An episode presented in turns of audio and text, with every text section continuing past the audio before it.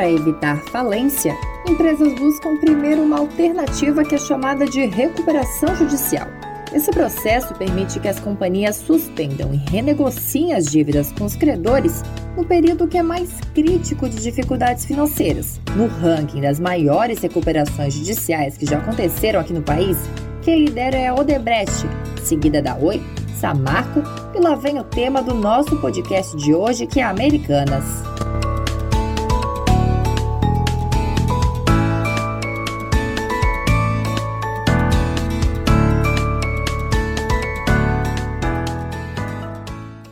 Real situação do rombo ainda está sendo apurada. A Americanas tinha dito que as chamadas inconsistências contábeis do balanço seriam de 20 bilhões. Depois mudou para 40 bilhões e já subiu novamente para 47 bilhões. Uma das empresas mais reconhecidas no mercado de varejo brasileiro, com lojas por todo o país e mais de 40 mil trabalhadores, agora enfrenta brigas com bancos, protestos de funcionários e uma série de processos de acionistas que se sentiram lesados, além de tantos outros na Comissão de Valores Mobiliários, a CVM, que investigam também suposto insider trading, operações com informação privilegiada. Será que a prática era conhecida? Ainda em investigação.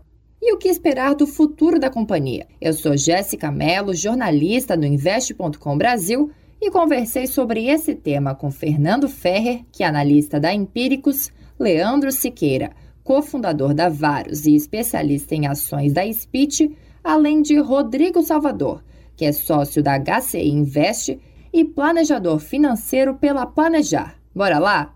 A americana já interrompeu contratos com fornecedores e encerrou o serviço de televendas, diante do quarto maior processo de recuperação judicial do país.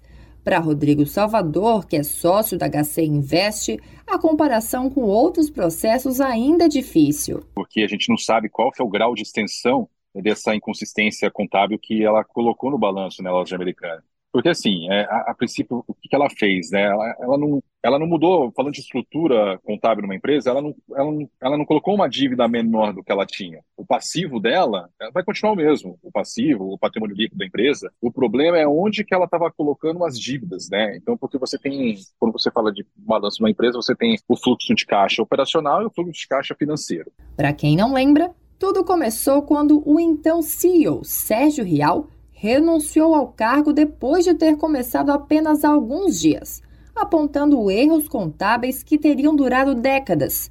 Dívidas com bancos, que são dívidas financeiras, estavam sendo consideradas na parte relativa a fornecedores, maquiando a real situação de endividamento da companhia.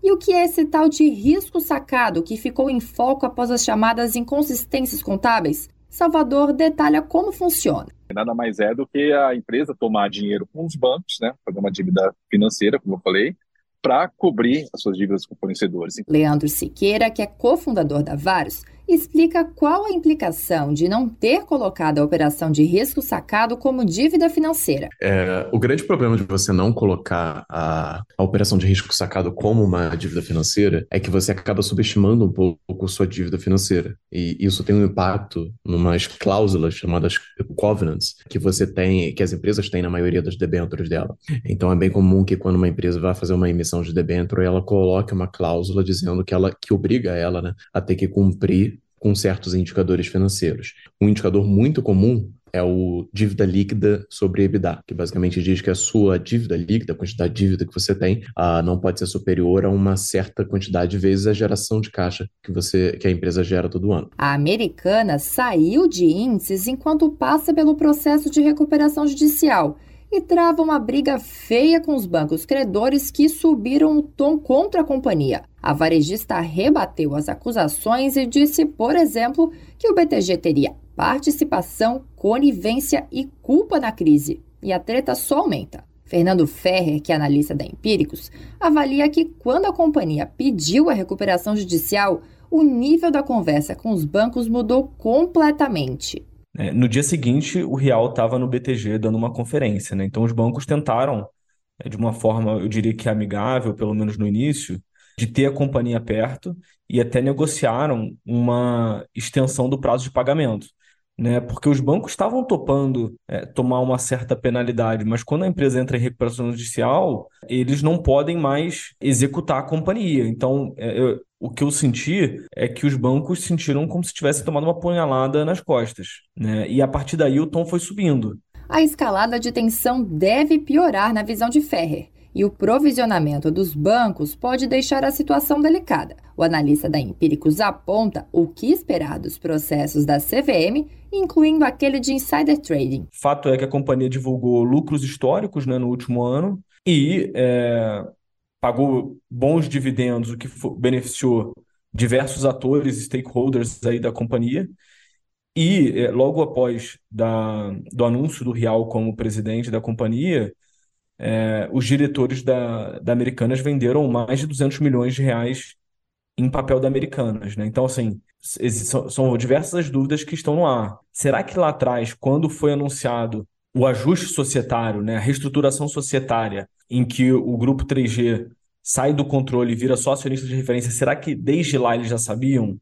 É, será que os diretores sabiam e por isso eles venderam com o anúncio do Real? O receio é de que possa haver um contágio para outras empresas, principalmente as varejistas ou as que possuem os mesmos acionistas, a 3G Capital, de Jorge Paulo Leman, Marcel Teles e Carlos Alberto Sicupira. Ferrer acha que o trio dos acionistas de referência, mas que já foram controladores, está muito calado, evitando a exposição. Para Ferrer, a companhia precisaria de um aporte relevante de capital entre 12 e 15 bilhões de reais. Né, a gente achava que a empresa tinha 7,8 bi é, de caixa, né, pelo menos a contar com o resultado do terceiro trimestre. Na verdade, ela tem 800 milhões, né, então 90% a menos. E, e, e, obviamente, os fornecedores da companhia, eles estão evitando vender produtos para a companhia, a não ser que é, à vista. Os próprios sellers da plataforma estão evitando também vender porque eles têm receio de não receber o take rate ali da venda. Os clientes ficam com receio de receber o produto. Então, se o acionista de referência, que foi controlador durante vários e vários anos, não der uma, uma declaração mais contundente de que, olha, vou salvar a companhia,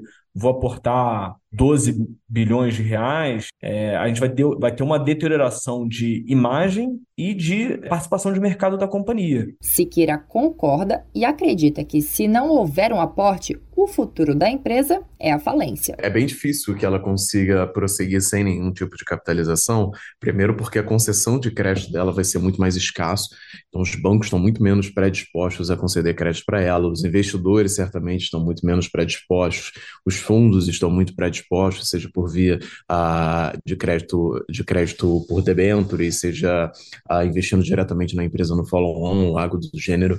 Então é bem, bem, bem difícil que a empresa consiga sobreviver sem um grande aporte vindo dos controladores. Inclusive, os fornecedores dela vão, vão criar um certo grau de desconfiança uh, com a empresa. Além dos bancos, que são os credores, tem muita gente sendo impactada.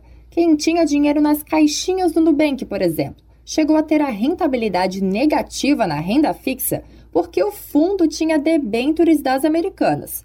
Os fundos imobiliários e cadeias de suprimentos também seguem em alerta, segundo Salvador. A gente não sabe quanto se vão fechar lojas, se vão fechar todas as lojas, se vão fechar metade, a gente não tem esse panorama ainda também. E o outro exemplo que eu citei é a cadeia de suprimentos. É, as grandes empresas de chocolate, eu não lembro qual, só tem uma que não tinha uma dívida grande, se era garoto, agora não lembro qual, mas as outras todas, Nestlé, Lacta, dívidas enormes com a americana. Então a gente também vai no setor alimentício. A gente, eu estava vendo ontem num podcast, a pessoa que estava dando, ele não falou que não queria abrir o nome da marca, mas tem uma marca de batata muito grande, dessas batatas fritas, que 40% do seu, do seu faturamento vem das lojas americanas. As ações da Americanas vieram ladeira abaixo, chegaram até a valer centavos e seguem oscilando muito.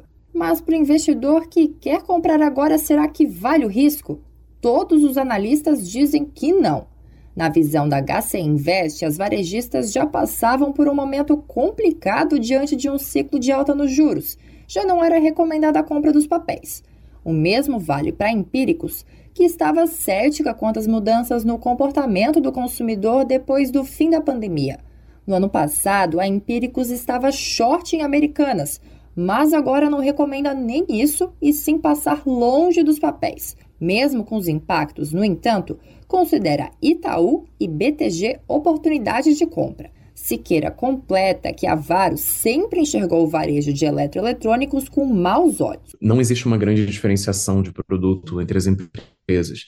Se você parar para pensar em como você compra uma geladeira, você basicamente joga no Google e aí você vai olhando os modelos, descobre o modelo que você quer e aí você procura a loja que está vendendo esse, esse modelo pra, pelo preço mais barato. É um grande problema, porque significa que vai ganhar a competição quem tiver menor custo de capital, ou seja, quem conseguir pagar menos para conseguir dinheiro. A Amazon e Mercado Livre têm um custo muito baixo. Então, nunca me pareceu que Magazine Luiza, Via Varejo e Americanas tinham acesso a esse dinheiro barato ou tinham qualquer outro diferencial competitivo que fizesse com que elas pudessem sair na frente de uma de um Mercado Livre de uma Amazon da vida.